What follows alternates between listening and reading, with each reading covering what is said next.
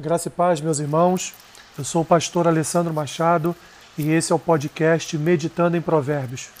Hoje com Provérbios capítulo 21, que diz assim: Como ribeiros de águas, assim é o coração do rei na mão do Senhor. Este, segundo o seu querer, o inclina.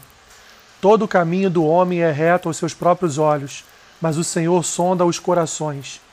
Exercitar justiça e juízo é mais aceitável ao Senhor do que sacrifício olhar altivo e coração orgulhoso, a lâmpada dos perversos, são pecado. Os planos do diligente tendem à abundância, mas a pressa excessiva à pobreza. Trabalhar por adquirir tesouro com língua falsa é vaidade e laço mortal. A violência dos perversos os arrebata, porque recusam praticar a justiça. Tortuoso é o caminho do homem, carregado de culpa, mas reto o proceder do honesto. Melhor é morar no canto do eirado do que junto com a mulher rixosa na mesma casa. A alma do perverso deseja o mal, nem o seu vizinho recebe dele compaixão. Quando o escarnecedor é castigado, o simples se torna sábio, e quando o sábio é instruído, recebe conhecimento. O justo considera a casa dos perversos e os arrasta para o mal. O que tapa o ouvido ao clamor do pobre também clamará e não será ouvido. O presente que se dá em segredo abate a ira, e a dádiva em sigilo uma forte indignação. Praticar a justiça é alegria para o justo, mas espanto para os que praticam a iniquidade. O homem que se desvia do caminho do entendimento na congregação dos mortos repousará. Quem ama os prazeres empobrecerá, quem ama o vinho e o azeite jamais enriquecerá. O perverso serve de resgate para o justo, e para os retos o pérfido. Melhor é morar numa terra deserta do que com a mulher rixosa e iracunda. Tesouro desejável e azeite há na casa do sábio, mas o homem insensato os desperdiça. O que segue a justiça e a bondade achará a vida, a justiça e a honra. O sábio escala a cidade dos valentes e derriba a fortaleza em que, em que ela confia. O que guarda a boca e a língua guarda a sua alma das angústias. Quanto ao soberbo e presumido, zombador é seu nome, procede com indignação e arrogância. O preguiçoso morre desejando, porque as suas mãos recusam trabalhar. O cobiçoso cobiça todo dia, mas o justo dá e nada retém. O sacrifício dos perversos já é abominação, quanto mais oferecendo-o com intenção maligna. A testemunha falsa perecerá, mas a auricular falará sem ser contestada. O homem perverso mostra dureza no rosto, mas o reto considera o seu caminho. Não há sabedoria nem inteligência, nem mesmo conselho contra o Senhor. O cavalo prepara-se para o dia da batalha, mas a vitória vem do Senhor. O versículo 1 compara os ribeiros de águas que podem ter seu curso alterado pelo fazendeiro com o coração do rei na mão do Senhor, que, segundo a sua vontade, o inclina como quer. Não é papel das pessoas julgarem-se a si mesmas, mas é o Senhor quem julga a todos. Versículo 2. E esse julgamento não pode ser evitado com sacrifícios e ritos religiosos. Versículo 3.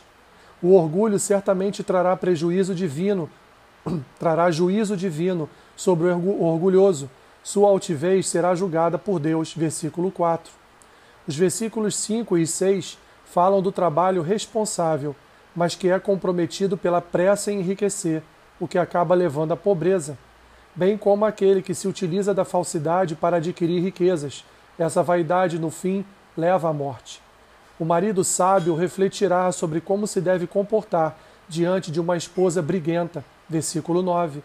Os versículos 10 a 13 falam sobre o ímpio que não tem compaixão com seu vizinho e que também não será ouvido em seus próprios pedidos de ajuda, porque Deus conhece e julga os ímpios. O suborno pode até resolver temporariamente o conflito, mas no contexto geral, o seu fim é o julgamento, pois ninguém escapa para sempre da justiça. Versículo 14. Os versículos 15 a 18 refletem que quando a justiça é praticada, há alegria para aqueles que trilharam seus caminhos e o terror para aqueles que, que os perverteram. Os ímpios se desviaram do caminho que conduz à vida, amaram os prazeres e o luxo para seu empobrecimento, e por fim se tornaram um resgate para os justos. O versículo 19 reflete novamente o pensamento do sábio sobre a mulher briguenta. Para seu marido, o melhor é viver no deserto. A riqueza é obtida pela sabedoria e perdida pela insensatez, versículo 20. Deve-se seguir a justiça e a bondade em vez de riquezas. Melhor é um bom, um bom nome do que riquezas, versículo 21. A sabedoria é o caminho para uma ação militar ao sitiar uma cidade, versículo 22, confirmado pelos versículos 30 e 31, que afirmam que não há sabedoria contra o Senhor. Nenhum grau de inteligência pode colocar-se contra a vontade de Deus, e o melhor é um coração bom do que grande riqueza e poder. O homem que guarda a boca e a língua é o oposto do arrogante, versículos 23 e 24.